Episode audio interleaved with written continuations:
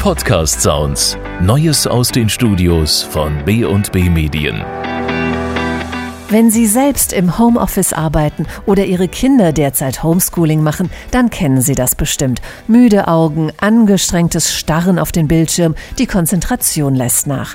Das könnte an der falschen Beleuchtung liegen. Wie Sie Ihren Schreibtisch ins richtige Licht rücken, fragen wir den Lichtexperten Michael Grassecker von Naturna. Herr Grassecker, wie wirkt sich schlechte Beleuchtung denn aufs Lernen bzw. auf die Arbeit aus? Man sieht nicht so gut, muss sich mehr anstrengen. Das kann sogar bis hin zu Kopfschmerzen führen. Ein weiterer Punkt ist, dass man bei schlechter Beleuchtung nicht so gut sehen kann. Kleine Schriften werden sehr mühevoll sichtbar. Man muss genauer hingucken. Das hat wiederum Auswirkungen auf die Konzentration Konzentrationsfähigkeit und Ermüdung.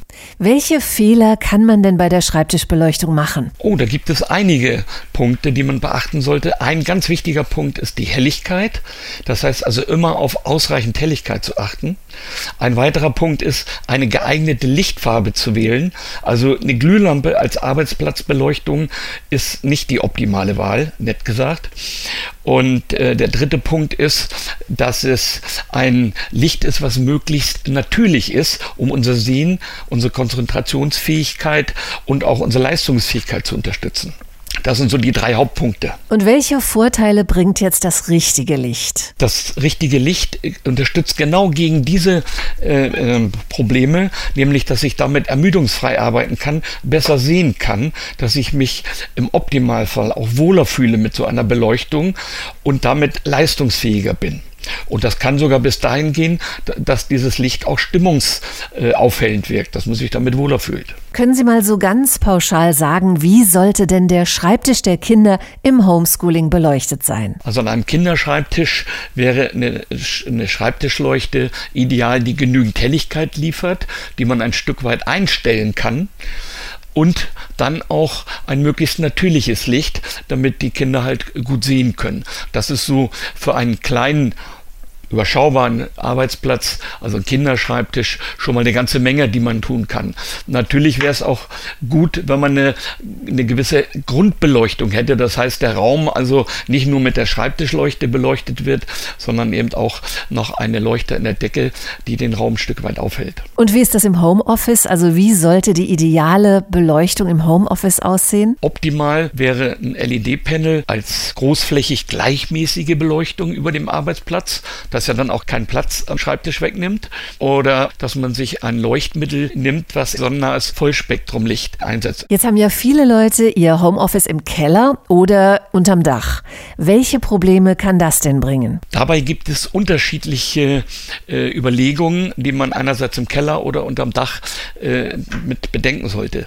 Und im Keller ist, wenn Sie da so einen Arbeitsplatz haben, ist in der, der Regel die Decke nicht so hoch. Das heißt also, ich kann dort andere oder muss dort andere Leuchten äh, zum Einsatz bringen, als wenn ich äh, ein Dachgeschoss habe, vielleicht mit, mit Spitzboden, dass man eine viel höhere Deckenhöhe hat und damit einfach auf andere Befestigungsmöglichkeiten zurückgreift. Also im Dach beispielsweise eine abgehängte äh, Leuchte, ein abgehängtes LED-Panel und im Keller wird man immer eher dann eins an der, an, die, an der Decke befestigen.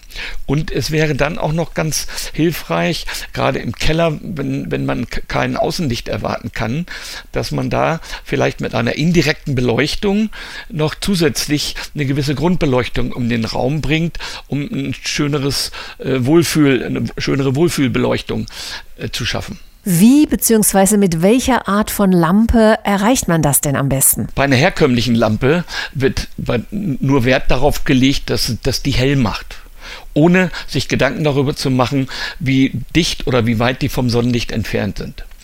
Bei Vollspektrumlampen ist das Ziel, möglichst die Vorteile des Sonnenlichts zu bekommen, nämlich das bessere Sehen bei kleinen Schriften und Farben. Das Sonnenlicht entlastet die Augen. Das Sonnenlicht ist ein vitalisierendes Licht.